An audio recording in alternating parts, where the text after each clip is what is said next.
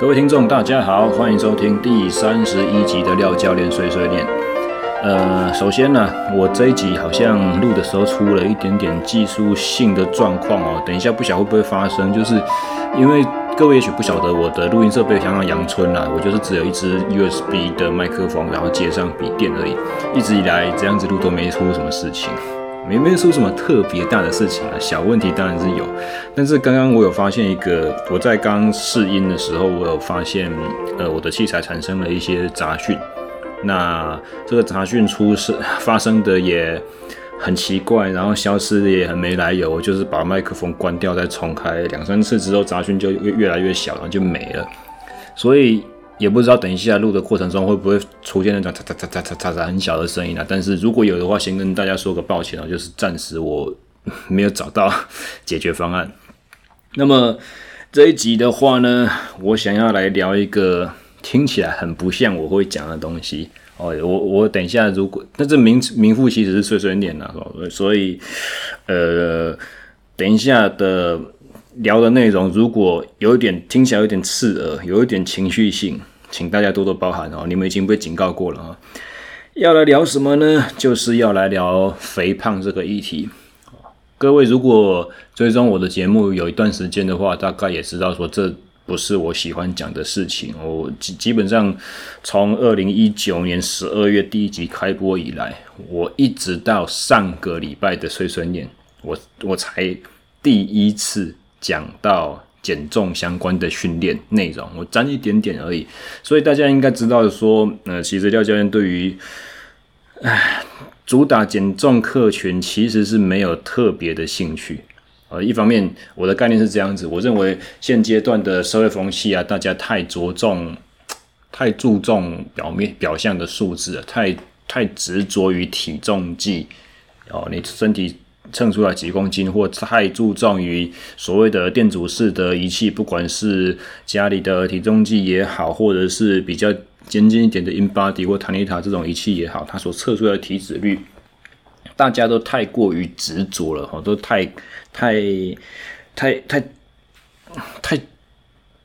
执迷不悟了，可以这样讲，太太追求那个数字。但是另外一方面呢，我今天想要讲的是另外一个族群，就是。什么呢？就是你完全不会去看这些数字的人。哦，你要怎么知道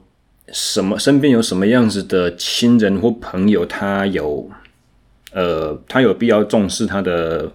身形或者是肥胖的问题呢？我觉得我个人有一个很简单的判别方式，就是他如果连体重计都不愿意站上去，他对于知道自己体脂率没有兴趣，这样子的人的话。其实他才是我们身为哦健身从业人员，或者身为各位像像各位听众一样的运动爱好者，这些才是我们需要去特别关注的对象，或者是这些才真正是需要减重的族群。哦，我记得我之前在念呃国际奥会的营养学程的时候，在读到。运动增补剂这一章节的时候啊，那个时候讲课的老师说到了一个非常，我觉得非常好的概念。他就是说，其实最想要吃营养补给品的人，通常都不是最需要营养补给品的人，而最需要吃营养补给品的人，不管是单纯的健康运动啦，还是他是职业的，还是他是专业的运动员，通常都是吃不到或不愿意去吃的这些运动员。所以意思就是说，需要的人和想要的人其实是有一个很大的脱节存在的。那我相信在减重这个课题上面呢，也是一样的道理。真的积极营营去追求那些数字的人，然后在计较什么我的体脂到底是十七趴还是十五趴，这些人和真正我教练我认为，我个人认为你真的非减不行的这种人，其实是有个很大的落差。他们基本上是完全不同的族群。呃，过去的。两年哦，就是全球疫情大流行的时候之后了。其实，尤其是从去年五月开始嘛，因为更之前的话，其实全世界的疫情好像跟台湾没什么关系嘛，对不对？但是去年五月三级警戒开始之后，一直到现在为止，其实大家应该是随时都对于一些数字性的东西非常的感兴趣，就比如说每天的确诊率啦，或者是重症率，或者是死亡率，或者是说什么什么东西跟呃哪哪个相关，或者是呃譬如说你打了疫苗之后，你可以去减低多少的重症几率，或者说减低多少的致死率等等的，或者说一个疫苗对于哪一个。哪一个性别、哪一个年龄层，或是什么样子生活习惯的人，他有人有没有什么不同程度的影响？这些全部都是很好的讨论，没有错。但是，一方面我不是专家，所以我不想要多在这个话题上面琢磨。另外一方面，我个人会觉得说，至少就我所收集到的一些客观的资讯来讲，现阶段来讲，这些都已经不重要了。为什么？因为如果有一个大大家想想看，如果有一个药物，会有一个疾病的防治方式，它的做和不做之间，会对你的，我们不要讲说太复杂的东议题好了，我们就单纯讲致死率好了。如果有一个药物或者是一个健康促进的方法，可以让你的呃致死率，或者是说让你的呃可你的预期的寿命。剩余的预期寿命可以得到，譬如说两倍，哦，致死率可以达到两倍的差异，或者是预期寿命可预期的寿命达到三到五年的差异。如果你已经有知道这件事情，然后它是药物，或者是它是健康促进方法，或者它是预防性的方法，哦，譬如说如果像疫苗一样的东西的话，如果有这么明显效果的东西你不采用，那。你身边所有的人应该都会觉得你是起笑，对不对？你自你自己应该也会觉得说，如果有这么样一个好的方法，然后有人竟然有人胆敢不给你用，有人胆敢让这个方法对你来讲是无法取得的，那这天理不容啊！可是呢？你们知道我刚才在讲的是什么吗？我刚刚在讲的所谓的三到五年的预期寿命的差别，或者是可预期大概未来的五年到十年之内的致死率，哦，依据不同的研究报告，或者是依依依据不同的实研究方法所得出来的结论，可以有两倍左右的致死率差别。我在讲什么？我在讲的就是肥胖这件事情。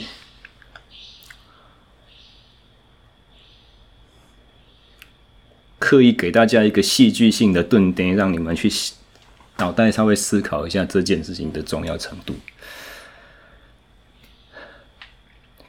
我我们在一些乡土剧，或者是在一些电影里面，不管是本土的，或者是好莱坞的这种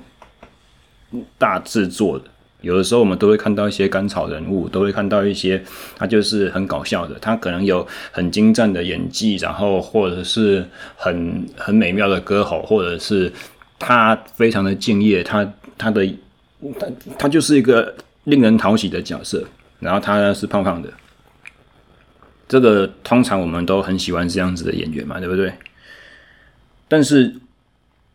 有没有？大家有没有考虑过有这样子的可能性？就是因为他先前在演艺事业上的成功，以至于他被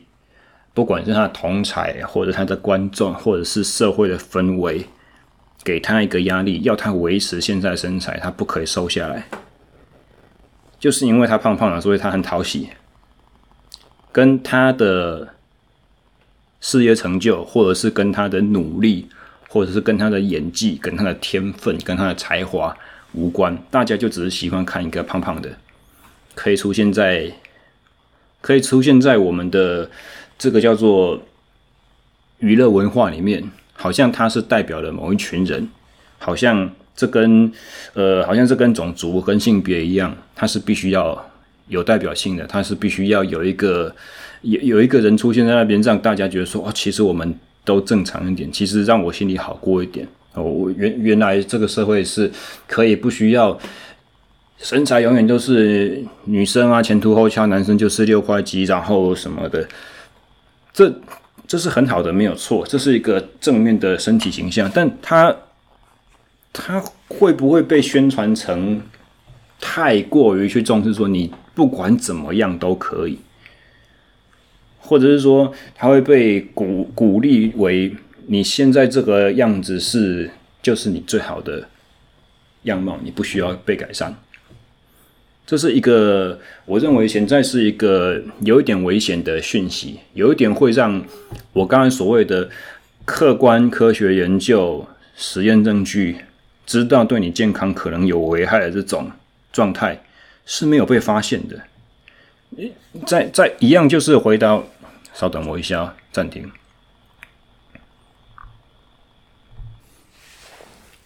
嘿，shit，没有打到。刚才为什么要暂停一下录音？就是因为我看见一只蚊子停在我的 停在我的水壶上，我想要把它解决掉，不然的话，这个整晚会让我事情很难做。但是没办法，好，继续。刚才讲到了，就是说，如果有一件事情可以科学客观的证据让你知道说对健康是有很明显的危害，那其实这件事情我们就有必要去第一个自我认知。然后第二个就是试图去解决，哦，但是在不管是娱乐文化的影响，或者是是现在社会氛围的影响，大家都担心冒犯人，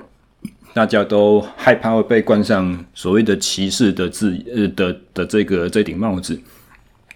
然后大家会顾虑身边的亲朋好友的心理的想法感受，所以就会把一些明明你自己知道的事情，嗯。秘而不宣，但这真的是会是好的吗？你们再重新回去想一下刚刚所说的寿命的三到五年，或者是未来几年之内的死亡率两倍左右的差别，这是一个很真的很沉重的话题耶。我现在，如如果你各位不像我。为了为为为了录音的需求，被迫在夜深人静的时候还醒着。那你们没有在这种，你们没有很常需要在这种夜深人静自己一个人思考事情的状况之下，你这像这样子这么沉重的话题，这么这么容易被忽略的概念，什么时候会在你脑海里面浮现？一年有没有两三次啊？可是它这么的重要呢？所以，其实在这边我想要进行的一个呼吁，就是说，肥胖它其实是一个非常值得解决，但是也很多时候是我们现代人最第一个不愿去面对，然后再来第二个的话，就算是你想面对。很多时候也会觉得非常无力，或者是几乎找不到什么好方法可以去解决的问题。我的意思不是在于说有动机的个人想要减重减不下来，对，这个确实是其中一个问题啊。因为呃，有一些也有一些比较新锐的科学证据显示出来，就是说体脂肪组织它是一个很奇怪的东西，它好像一个有自主意志的妖怪一样。当你身体堆了很多的体脂肪组织的时候，这些脂肪细胞会产生一些不良的激素的影响，会让你的身体更倾向于食欲更好，更不愿意去有大量的热量消耗。好像这些脂肪细胞会想要把自己继续的越养越大，而阻碍你的身体有更好的机能，或者阻碍你身体一些减脂、减低热量摄取这这些机制的运作。所以确实对。胖子真的很难减，越胖的人越难减，这个没有错，这是有一定程度的生理基础。但是你知道吗？跟竞技运动的体能训练一样，其实最关键的东西都是在于你的训练动机。有训练动机强的人，一切都好谈哦。作为一个专业的教练，我的判断就是说，你如果有好的训练动机的话，所有的方法的选择和怎么样子适时的去帮你踩刹车，甚至是动机太强的人，教练要想方设法避免你练过头，避免你把自己操到身体受伤承受不住，这些都是简单的问题，这些全部都是好解决的。好，所谓好解决意思就是什么？就是他好过我碰到一个，就是我在那边明明就能力还不错，明明看起来就是有好的天分，就是有好的技术，或者是一路都顺遂，但是他就是要练不练，有和没有，有有运动、有训练、有比赛这件事情，对这个人有和没有都无差。这个的话，其实最无奈也最头痛，所以在。提升自我健康或者是减重的这件事情，肥胖防治这件事情上面的话，其实我也觉得动机是最重要的。有动机的人来讲的话，其实任何所谓的生理上的或者是方法上的问题都好克服。我所谓最难，就是肥胖最难解决和令人感觉到最无力的问题是在于什么？通常都是在于你所想要影响的人。我在你所想要影响的人哦，如果他们像是我刚刚所说的，不愿站上体重机，这样子的话要怎么办？其实它是一个人际关系，它是一个心理学和一个社会氛围，呃，至关重要的话题，也是，嗯，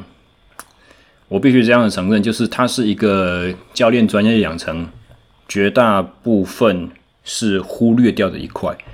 它会不会有被讲到？有，但是在教科书上面通常都是，呃，只是一个必须要念的章节，是一个大家，fuck，蚊子，哼，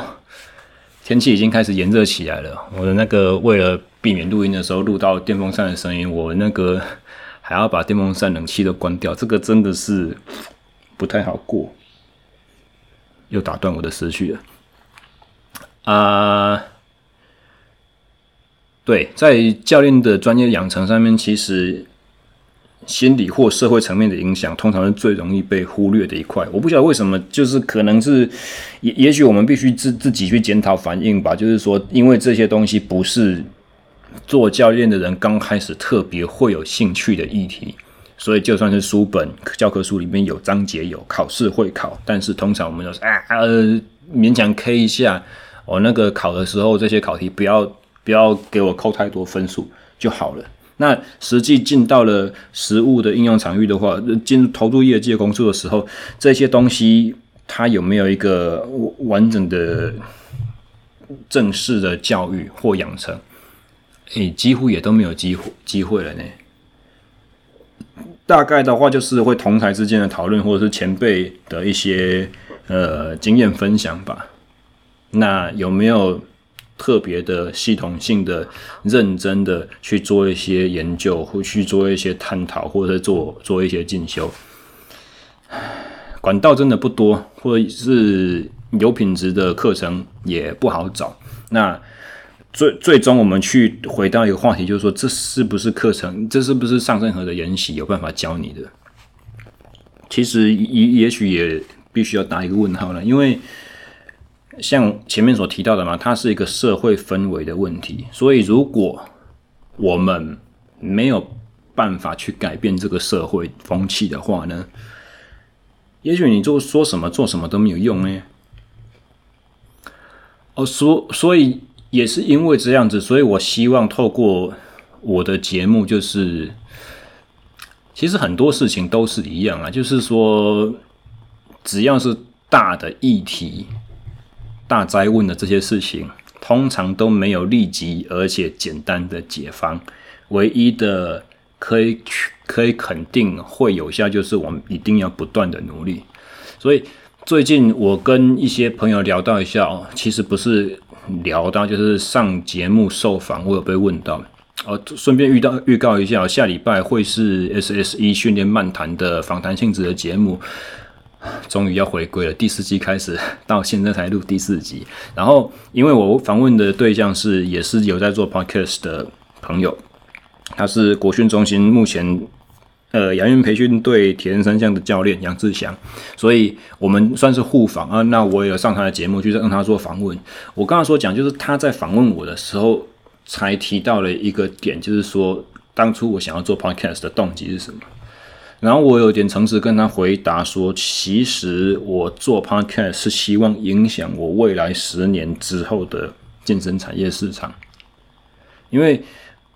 我当初在上一份正职工作的时候，曾经有一个还不错同事要离职，他那个时候就是他对于就是商业型的健身房、连锁健身房的这种那个产业哦，或者说。工作的模式不是很习惯，没有办法接受，有一点失望，所以他要离开。那我记得那个时候，我跟他讲了一句很洒狗血的话，也不知道是到底嗯哪里来的灵感。那个时候，我我跟他说，我觉得如果我们十年之后还想要当教练的话，那十年过后的产业界长什么样子，就应该要现在的我们来开始努力塑造。那原本这句话是来鼓励我朋友的，可是莫名其妙，后来这句话就在我心里面萌芽，就觉得说，对啊，我自己是不是有责任？所以，如果我希望我自己的客户们是有 sense 的，那我是不是我应该及早让这个市场都有 sense？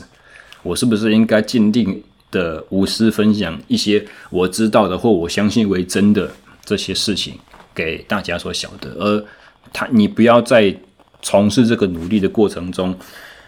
去试着有任何短期立即的收效，或者是利益回馈。说到这个，其实我有点，嗯，我有点佩服我上一个工作的老板。哦，顺顺顺便稍微透露一下好了，其实那份工作老板，我有有在新书的那个撰写过后，我有邀请他来帮我去写推荐序，然后他也很开心的答应了，所以有点像类似我前面在讲的那一在一长串的话一样，就是说很多大的复杂的议题。短期间迫于无奈，迫于一些现实的考量，我们没有办法去改变直直接改变它，但是我们依然必须要不断的努力，而不是说啊就撒手就放弃了。所以讲了那么大一圈，回来讲所谓的肥胖的这件事情，我我想要说的就是说，我必须要透过这一些意见的抒发，透过我这个现有的频道作为一个作为一个发声的管道，作为一个媒介，虽然。我们是地方小节目，是听众不多，对不对？但是还是一样啊，还是一一个需要该努力的东西。呃，我觉得现在社会太礼貌了，太过于担心对方的感受，担心到有的时候真正对他好的东西，因为会让他不舒服，所以我们就不给他了。难听的话我们就不讲了，就有点像是我明明知道运动是健康的，但是因为运动会让你身体目前当下产生一些不舒服，产生累的感觉，产生艰困的困难要去挑战，要去突破，要让你在训练运动的当下去感受到自己身体真的很弱。真的很累，真的很难，所以许多人就会选择不做。其实一体的两面嘛，对不对？真的很类似啊。真正重要的到底是什么？是短期间的好过吗？还是说长期的生活品质、长期的健康？对不对？回到那句老话，这是在夜深人静的时候，自己一个人才会想到的一些大道理，真的很无奈哦。对，那其实我也很同意许多在我们同一个产业的人所呼吁的，就是说，呃，也是有一点像是我迟迟到目前来讲才开启这个话题，以前一直都不愿意多谈的这这个。原因也类似，就是我很不喜欢做恐惧行销，我很不喜欢利用别人对事情的畏惧来获得我的商机。所以，其实讲这集 Podcast，我也不是因为我要开始收减重的学生，因为现阶段我就是不能收私人学生。我目前有在国家训练中心的正职工作，我是不能兼差的。虽然理论上下班时间他管不了我，但实际上我也没有那个体能和精力去做这些事情啊，所以我没有要借由这个 podcast 打广告收学生。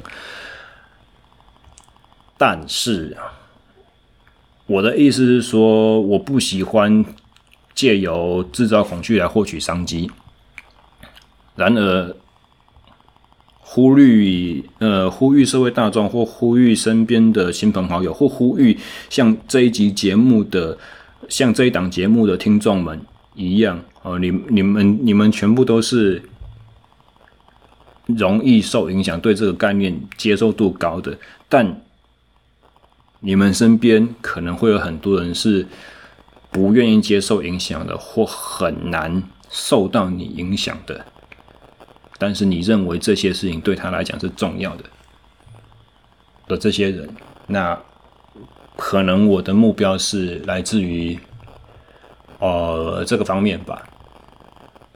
那另外一方面的话，我刚才话才讲到一半，就是说有一些教练像我一样不喜欢用恐惧行销，或者是不喜欢就是太过于强调减重的这件事情，因为如同我节目一开头所讲过的，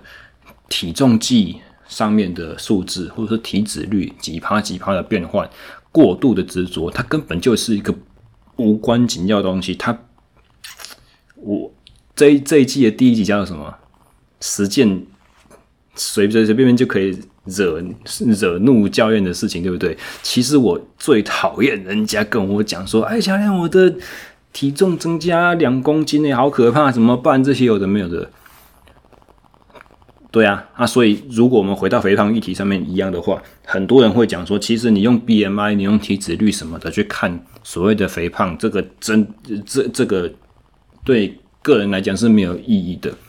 明明就是那么多体重很重的人，也是活得很健康。明明就是有那么多哦练练重量练很重的人啊，你看他体脂率也不低啊，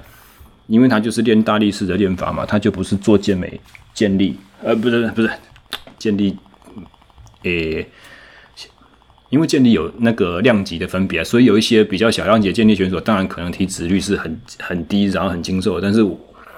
真正最强的那种重量级的无限量级的，也是也会是就是看起来可能有一点壮壮的身材嘛，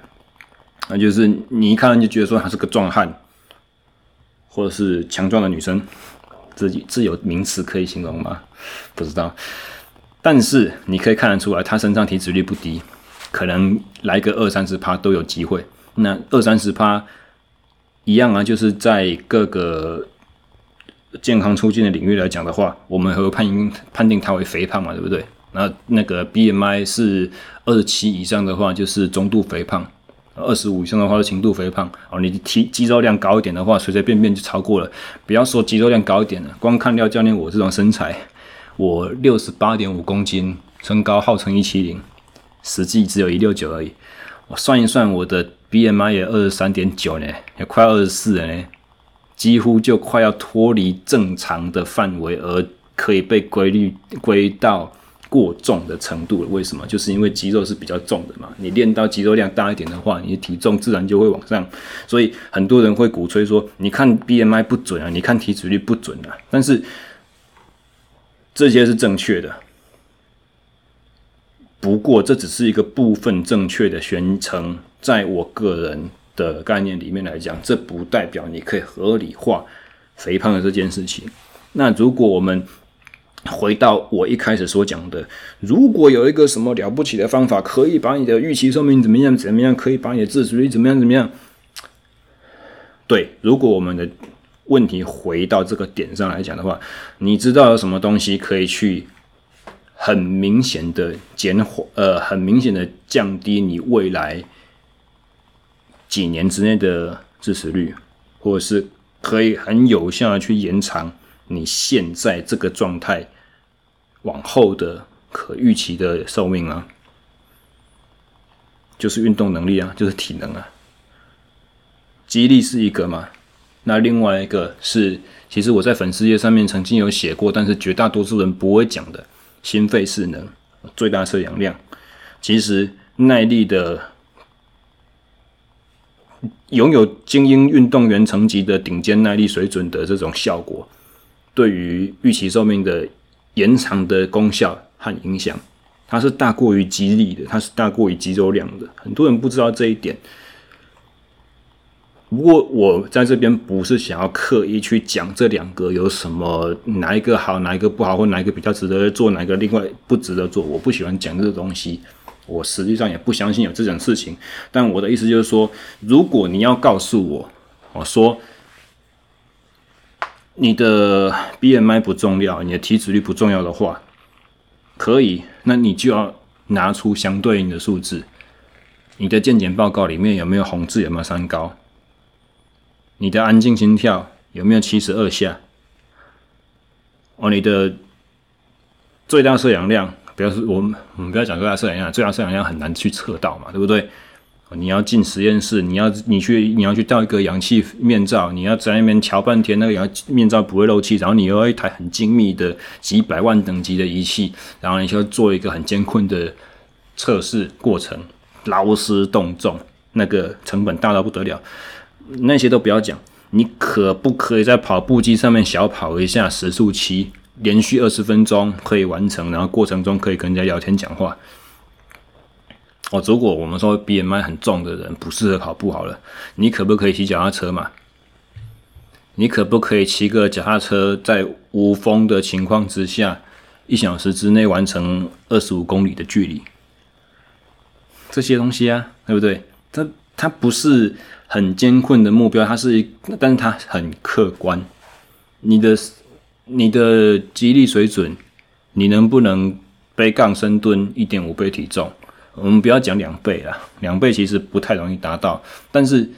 起码来一个一倍吧，或者是起码用我们在讲的不是力量或爆发力类型的运动项目来说的话。好，我们会用女生一点二倍、男生一点五倍来当运动员应该要有的下肢肌力水准嘛？你你不适合做深蹲，你腰部神经受过伤，你至少来个蹬腿机啊，是不是？所以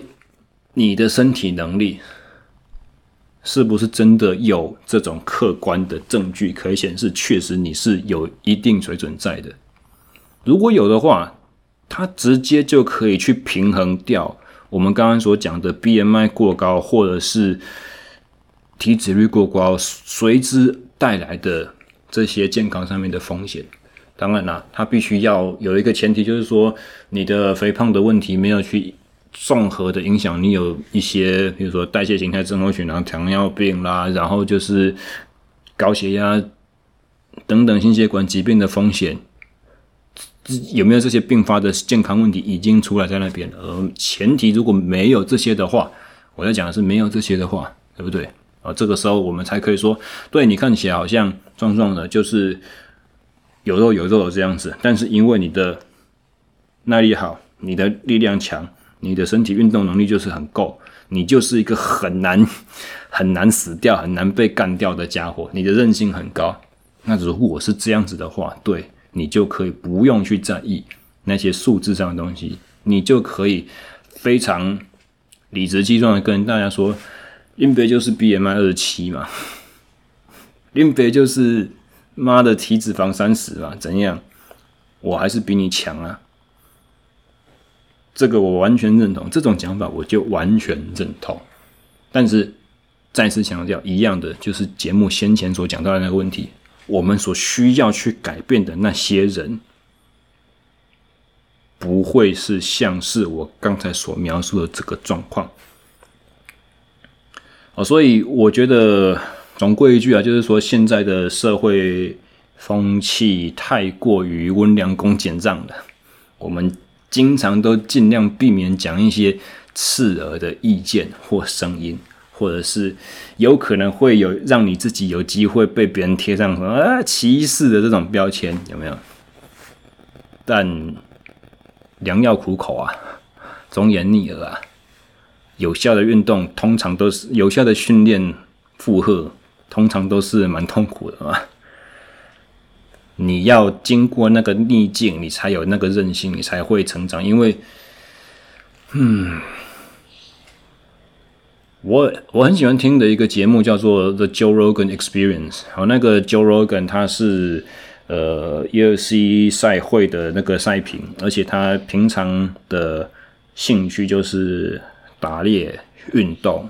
格斗相关的东西。那所以他的节目上面也会经常会请到一些呃狩猎啦，或者是极限运动相关的这种人来上节目。那只要是打猎的人，他们经常就会讲到一件事情，就是说。野生动物真的不是你可以想象的强，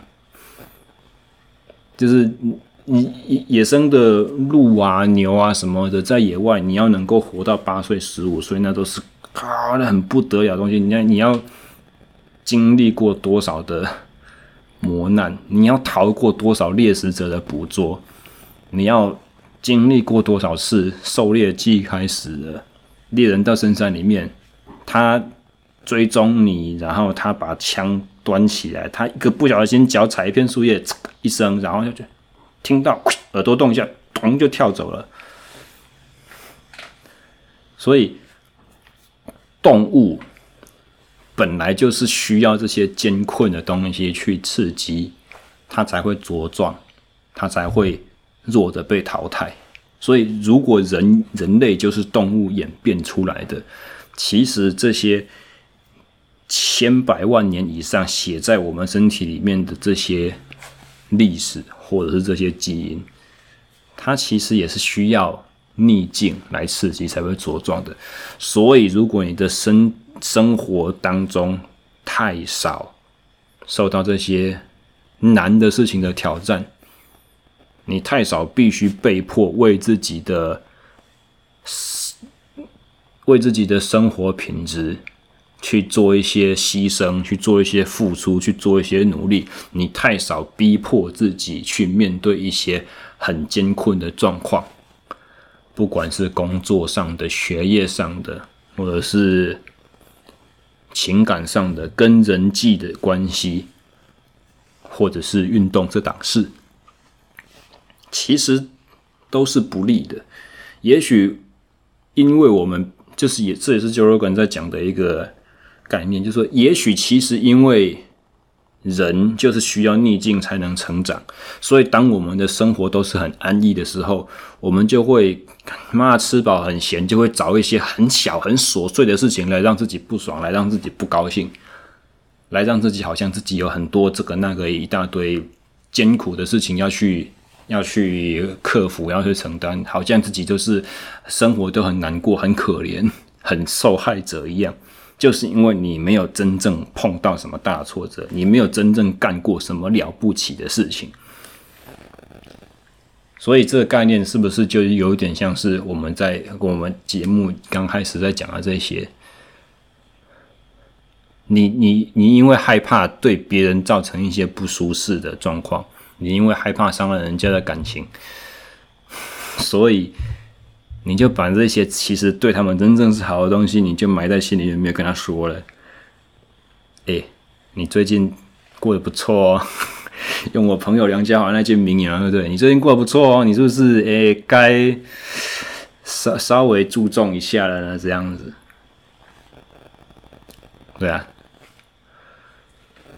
试图去改变你身边的人吧。我我想要传达就是这这个讯息啊，也就是节目都已经开播两年多了，我终于第一次去探讨这个话题啊，因为我身边真的是有一些我想改变，而到目前为止还没有成功改变的这些人啊，他很难，没错，暂时也不可能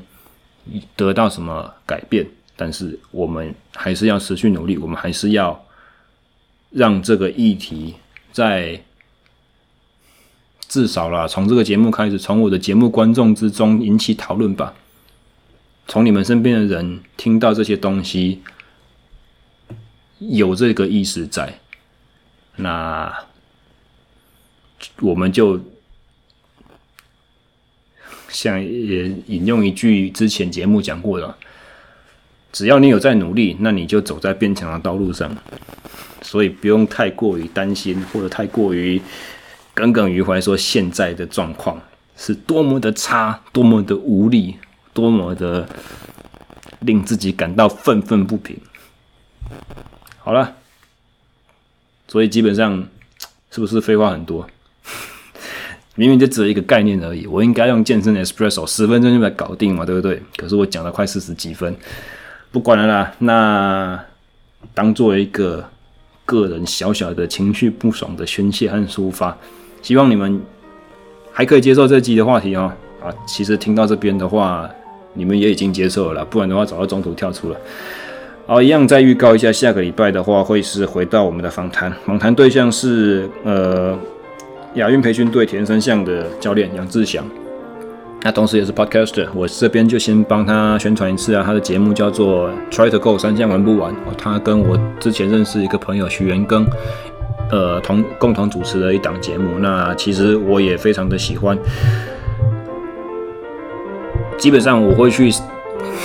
我会去找其他的 podcast 合作，不可能是找我不喜欢的对象和我听了不喜欢的节目啊，对不对？所以特别推荐给大家。那下礼拜的话，就敬请期待他的访问内容。那我被他访问的那一集节目的话，就会在下下礼拜，应该啊，照理说会在下下礼拜，就是比我上节目之后再延一点点啊，因为他们那档节目一个礼拜会更新两次，不像我只有一次而已，他们比我勤劳得多啊，所以。反正就是大概那个时辰，大家可以去搜寻一下、追踪一下，然后一样嘛，就是那句老话，敬请期待啊！节目最后呼吁按赞、追踪、留言和订阅，谢谢大家，我们下礼拜见，拜拜。